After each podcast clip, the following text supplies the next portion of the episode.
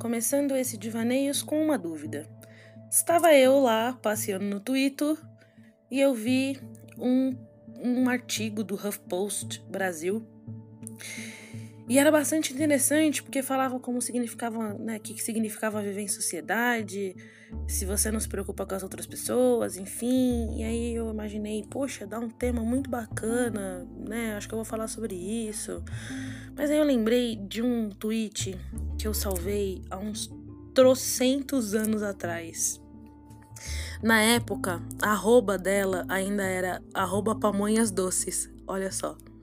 E hoje ela atende pela alcunha de arroba pamonhas da vovó. é a Maltsetubes de Goianinha. E lá em setembro de 2019, olha só, eu, eu, eu tirei o screen dessa, tirei o print dessa, dessa tela. E eu achei esses dias, eu fiquei na dúvida, ah meu Deus, eu gravo isso que eu achei hoje, mas eu tô com esse tema paradão faz um tempão e tal. Resolvi honrar arroba pamonhas doces, arroba pamonhas da vovó.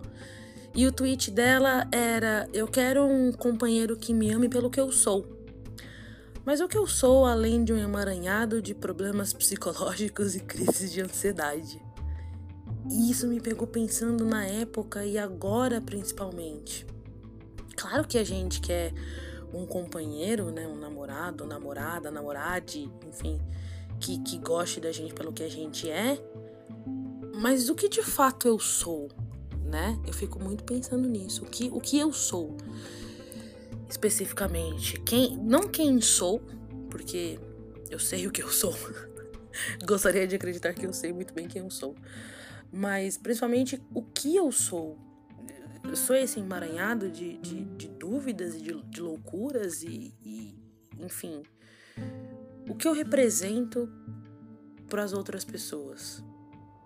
Porque na minha cabeça, eu até tuitei hoje uma imagem daquele arroba Archilect, é, que é uma sala branca com um monte de, de, de, elementos pretos pendurados e espalhados pelo chão e tudo mais. E, e na minha cabeça eu me imagino assim de, de vez em quando. É, eu me sinto um, um grande desconexo, como se eu fosse, sei lá, responsável por montar isso de alguma forma, como se isso precisasse ficar arrumado no meio da sala, assim, sabe? Tá tudo espalhado, tudo desmontado. E a minha principal. Uh, uh, minha principal meu principal objetivo na terapia é juntar esse monte de coisa que está espalhado pelo teto, pela parede, descobrir como essas peças todas se encaixam e, em determinado momento, finalmente conseguir colocar esse objeto que eu ainda não sei o que é no meio da sala, completamente arrumada. Eu acho que, que é isso que eu busco na terapia: recolher esses meus pedaços todos soltos e finalmente conseguir me reconhecer como uma pessoa só inteira. E aí, quando eu lembro desse tweet da, da Pamonhas Doces Pamonhas da vovó, eu fico pensando o que eu represento para as outras pessoas, porque eu sou um emaranhado de, de, de Prozac com ansiedade. é, eu tô passando na terapia, eu tenho é, né, aquela minha a minha mutilação não suicida, é, eu tenho remédio para tomar, é, eu tenho milhares de coisas que eu preciso lidar dentro de mim. Eu tenho uma, um problema com abandono muito grande. Eu tenho um trauma de infância muito grande de ter sido abandonada, então eu preciso tratar isso na terapia para parar de projetar isso em todas as minhas relações. E, e eu sou uma grande confusão, eu sou esse monte de treco jogado pela parede, pelo teto, pelo chão. E, e, eu, e eu fico falando, ah, eu quero alguém que me ame pelo que eu sou. Mas o que eu sou? Eu sou um, um caos? Eu sou uma bagunça completa e mas sou só eu que me vejo assim? Então, eu acho que a pergunta não é só isso. É, tá que eu sou emaranhado de problemas psicológicos e crises de ansiedade, mas é isso que as pessoas me veem também? Quando elas me olham? É isso que eu sou para as pessoas também? Porque a terapia me fez entender que tá, eu sou sim essa bagunça, eu tô nesse caos aqui. Mas eu tô tentando resolver esse caos, né? É... Mas quando as pessoas me olham, elas veem esse caos dentro de mim, ou eu consigo disfarçar bem que eu não sou uma pessoa caótica, ou de que eu sou passável, como, sei lá, neurotípica, porque eu não sou neurotípica, né? Eu não sou uma pessoa que tá dentro do espectro neurotípico da coisa. Eu tomo remédio, eu preciso de tratamento. É... E... e será que as pessoas conseguem ver isso? Será que as pessoas, quando olham para mim, conseguem ver só isso? Será que elas conseguem ver só esse fuzuê que eu sou? Ou elas conseguem também passar desse nível, de, de, dessa, dessa primeira muralha, que é essa grande confusão psicológica que eu sou, e me ver a fundo? Porque eu não consigo me ver a fundo, entende? Eu tô na terapia justamente para tentar me enxergar como uma peça só, coesa e concisa. E eu fico imaginando Será que as pessoas conseguem ver isso? Será que alguém me olha, vê a primeira barreira que é confusão psicológica e aí em determinado momento essa pessoa olha para dentro de mim como eu nunca consegui olhar para dentro de mim e é capaz de reconhecer que, olha, você tem um potencial de ser uma peça só, você tem um potencial de ser uma coisa coesa. É... Isso tudo me assusta muito, porque eu fico perguntando ah, eu quero alguém que me ame pelo que eu sou, eu quero que os amigos me amem pelo que eu sou, eu quero que as pessoas me respeitem pelo que eu sou. Não só me amem, né, no sentido de ter uma obrigação afetiva com, com isso. Mas eu quero que as pessoas me respeitem também pelo que eu sou. Mas eu nem sei o que eu sou. É, eu ainda me sinto muito desconexa, ainda me sinto muito espalhada, muito jogada por todos os cantos. Eu comecei o remédio, sei lá, tem uma semana, nem uma semana eu acho. E eu troquei de remédio do ano passado para esse ano. E, e, agora tá tudo bagunçado de novo. Tem dias que. Tem, cara, tem muito tempo que eu não consigo comer direito. É, eu tô constantemente enjoada. É, o remédio me deixa apática. É, e às vezes eu me olho e não me reconheço. Eu tô passando num momento, sei lá, difícil e eu tô completamente apática. Ou uma coisinha pequeninica assim acontece e o remédio me deixa eufórica. É, eu, eu, eu, eu, queria, por exemplo, estar lidando com uma coisa que está acontecendo na minha vida de uma forma muito mais dramática. Eu gostaria de estar, né, lavando a alma, chorando, me descabelando, tal e não sei o quê. Mas eu tô, eu tô ok. E, e eu acho que eu deveria estar me descabelando. E às vezes eu olho pro, pro espelho e eu não me reconheço em mim mesma. E eu acho que, que é muito complicado pedir que alguém me respeite pelo que eu sou, quando nem eu mesmo sei o que eu sou. E sei que pode parecer confuso, mas é confuso mesmo. É... E agora eu tô aqui, chorando. quero acreditar que é o remédio. É. E as pessoas que estão de fora conseguem ver tudo isso? As pessoas que estão de fora conseguem ver que eu tô tentando, de alguma forma, é. Primeiro me encontrar, depois descobrir onde cada peça se encaixa, e aí depois tentar ser uma coisa só. E se as pessoas conseguem ver isso, será que elas têm tempo Será que elas estão dispostas a esperarem eu, eu me montar de certa forma? Eu me entender? Eu me encaixar? Porque eu acho que elas não estão. Eu acho que. E aí, eu sempre volto no Bauman, né? Eu devia criar uma hashtag Leiam Bauman. e. O Bauman ficaria orgulhosíssimo de mim, inclusive porque eu vejo as pessoas sempre de uma maneira muito líquida nos relacionamentos, e, em todos os aspectos. As pessoas não estão dispostas, na minha percepção, tá? Não sei vocês, vocês me, me digam aí. Mas eu acho que as pessoas não estão dispostas a esperarem nada umas das outras.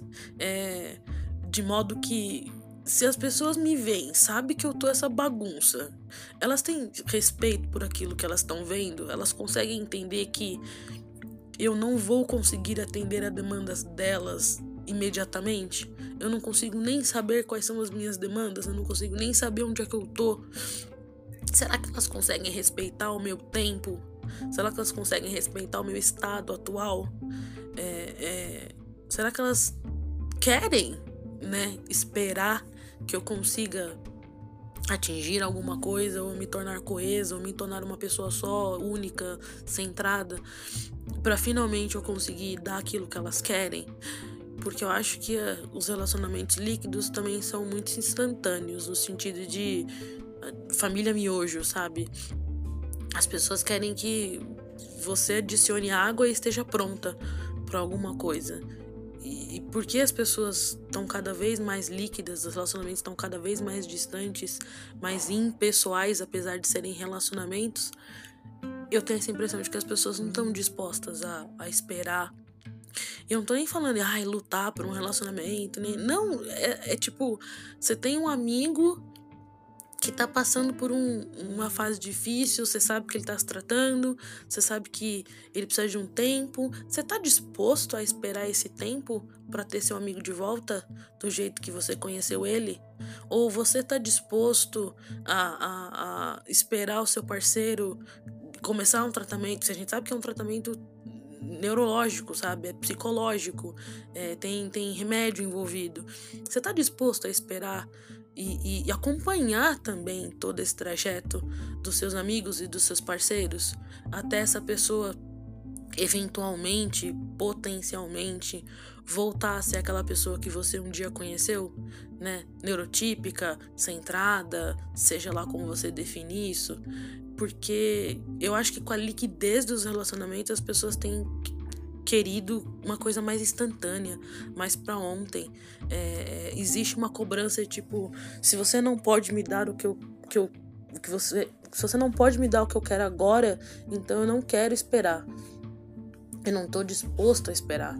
Eu vou sair por aí, eu vou dar um rolê, eu vou tentar outras mil coisas e lá na frente, se passa, se der tempo, quando eu voltar aqui de novo e você tiver bom e você tiver perfeito, se é que é essa palavra, você tiver do jeito que eu quero, talvez, do jeito que eu espero, aí eu tenho aí eu tenho tempo para você, aí eu tenho olhos para você, eu, eu tô aqui de alguma forma para você eu acho que é tudo uma grande bola de neve, porque eu sou muito fã do Balminha, né? Eu já falei dele algumas vezes aqui. E eu acho que que eu sou uma pessoa muito sólida, ao contrário de líquido, eu imagino que sejam relacionamentos sólidos. E e eu sempre busco ser uma pessoa que espera, entende? que dá tempo para as coisas acontecerem, que que eu não vou dizer dou espaço, porque isso é muito relativo. As pessoas às vezes precisam de mais ou menos espaço, mais ou menos espaço para lidar com as coisas, no sentido de proximidade. Mas eu sou uma pessoa muito sólida no sentido de se eu te falei alguma coisa, se eu falei para um amigo, eu vou estar aqui, cara, eu vou estar aqui. Tipo, eu vou esperar entende? Eu vou esperar você ficar bem, eu vou esperar o tempo que for preciso, eu vou esperar é, você ficar bem na cabeça, eu vou esperar o seu remédio assentar, eu vou esperar você começar a terapia e, e passar na psiquiatria. Eu, se eu disse para você que eu vou estar tá aqui, é porque eu vou estar tá aqui, entende? Eu sou uma pessoa muito sólida nesse aspecto. E aí me magoa muito saber Olha que louco. Me magoa saber que existe a possibilidade das pessoas serem líquidas. que é óbvio, porque né? quem disse que todo mundo seria igual a eu? Mas aí eu me perco nesses pensamentos de se eu não estivesse nesse momento da minha vida, se eu não estivesse tomando remédio, se eu não estivesse passando no psiquiatra, no, no, na terapia, se eu já tivesse curada, se eu já estivesse consertada, as pessoas iam conseguir ver que eu passei por todo um processo e que eu tô bem agora. E ainda assim, elas teriam tempo, elas teriam respeito por aquilo que eu eventualmente consegui me tornar. E eu acho que não. Porque eu acho que, de novo, as coisas andam muito líquidas. Esteja você completamente são, curado, em tratamento ou começando um tratamento, eu acho que as pessoas só não têm paciência e dedicação suficiente para esperarem as coisas acontecerem. Eu acho que a gente está num mundo muito imediatista. Mas eu também acho que a gente é uma geração. A gente, quando eu digo eu, né? Eu tenho 32 anos, eu tô numa fase geracional que tá meio perdida entre os valores e, e, e valores e, e, desejos, talvez, e objetivos da geração passada, que é estabilidade. A gente, especificamente, pessoas da minha idade, ainda vem em casa é, própria como estabilidade. Mas eu também tô numa geração transacional em que a gente entende que dane-se ter uma casa própria, vou morar em Santa Cecílias, eu vou alugar alguma coisa com piso de taco. É, e, e é tudo muito confuso, porque eu fico perdida, eu, eu fico querendo a segurança que, né, a segurança que me dá paz, a segurança que me traz calmaria, mas eu, ao mesmo tempo em que eu não posso contar com uma geração que quer as coisas para ontem, eu não posso contar com a, com o tempo e a paciência de uma geração que aprendeu que nem sempre estabilidade é algo fixo. Uma geração que potencialmente aprendeu que imediatismo é bom, imediatismo é, é, é o que acontece agora, imediatismo é o que tá na moda, é, o que eu quero é o que eu vou fazer. Isso é muito bom. Quando você quer uma coisa, você vai lá e faz essa coisa. Mas quando a gente passa a querer somente as coisas que a gente quer, eu acho que a gente se torna muito individualista. É, e aí a gente de novo cai naqueles relacionamentos líquidos.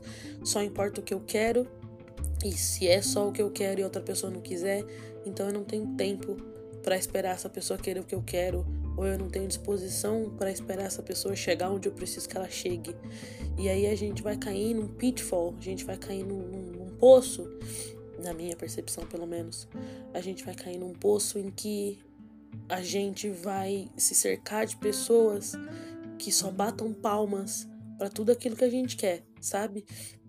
Então a gente, sei lá, eu quero tomar X decisão na minha vida, então vamos cercar de pessoas cujas quais concordam com aquilo que eu uh, acredito. O que faz todo sentido, não é?